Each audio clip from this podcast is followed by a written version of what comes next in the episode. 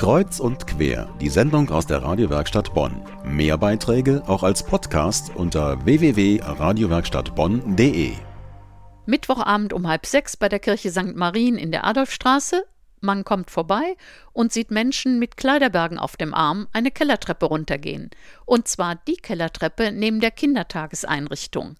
Die Arbeitsgruppe Kleidersammlung für Osteuropa der Pfarrei St. Petrus hat dort vor kurzem ihr zehntausendstes Paket gepackt und nach Weißrussland geschickt. Frau Stadelmeier war von Anfang an dabei. Sie ist bei uns im Studio. Guten Abend, Frau Stadelmeier. Guten Abend, Frau Altenburg. Wie sind Sie und Ihre Mitstreiter darauf gekommen, diese Arbeitsgruppe zu gründen?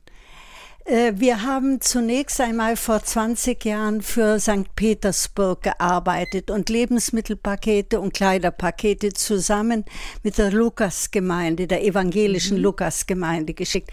Dann hat uns Putin den Hahn abgedreht und hat gesagt, Russland braucht keine humanitäre Hilfe, also war Schluss mit Petersburg.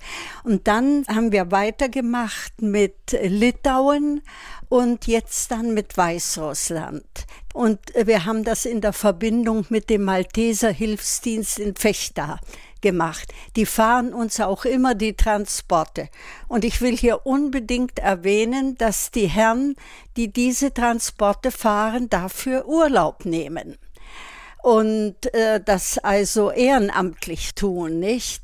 So wie Sie auch äh, mit fünf älteren Menschen, ja. Seniorinnen, Senioren, jetzt schon seit vielen Jahren dabei sind und ja. einen Teil ihrer Freizeit damit verbringen. Die spannende Frage, die auch immer gestellt wird bei Kleiderspenden, wie kann man sicher sein, dass das nicht irgendwo auf einem Secondhand-Markt oder im ja. Secondhand-Laden landet? Gerade in Russland oder ja. Ukraine und Weißrussland sicherlich auch gibt es ja eine Menge Secondhand-Läden. Ja, also die Malteser liefern unsere Bananenkartons mit der Kleidung bei der Caritas in Grodno und in Minsk ab.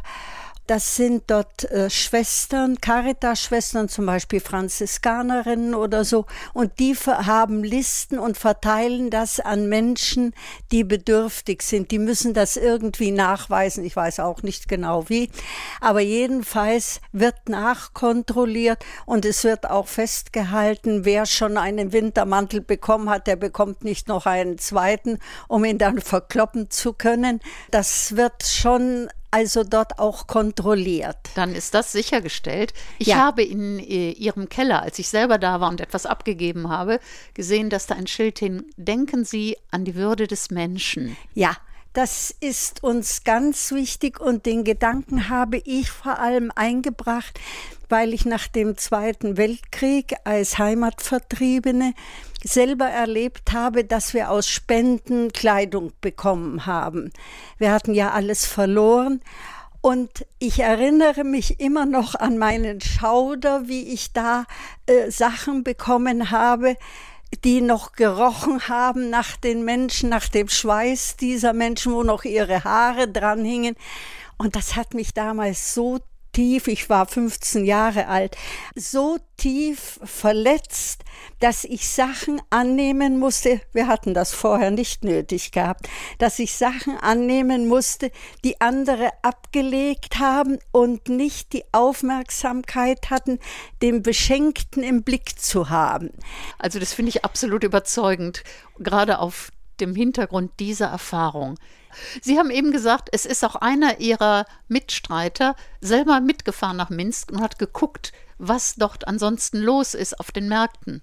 Ja, und äh, einmal hat er die Stellen besucht, die von den Maltesern angefahren werden, hat äh, mit den Schwestern gesprochen, ist auch zum Teil mitgegangen, wenn die die Bedürftigen besucht haben. Dann ist er über die Märkte gegangen und hat sich notiert, was die Sachen kosten.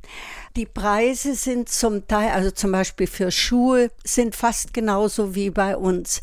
Da ist gar nicht dran zu denken. Also kann man sicher sein, dass die Sachen, die bei Ihnen gesammelt werden, auch Aber tatsächlich sicher. ankommen. Ja, ja. Und dann kann man nur sagen, man sollte den Weg suchen, auch wenn zurzeit eine Baustelle vor Ihrer Tür ist. Ich ja. bedanke mich ganz herzlich und hoffe, dass noch viele Spenden kommen, die nach Russland gehen. Ja, danke schön. Dankeschön, Frau Stadelmeier. Kleider- und Wäschespenden können immer mittwochs von 17.30 Uhr bis 19 Uhr in der Adolfstraße 28 abgegeben werden. Und zwar am Treppenabgang auf dem Kirchplatz St. Marien.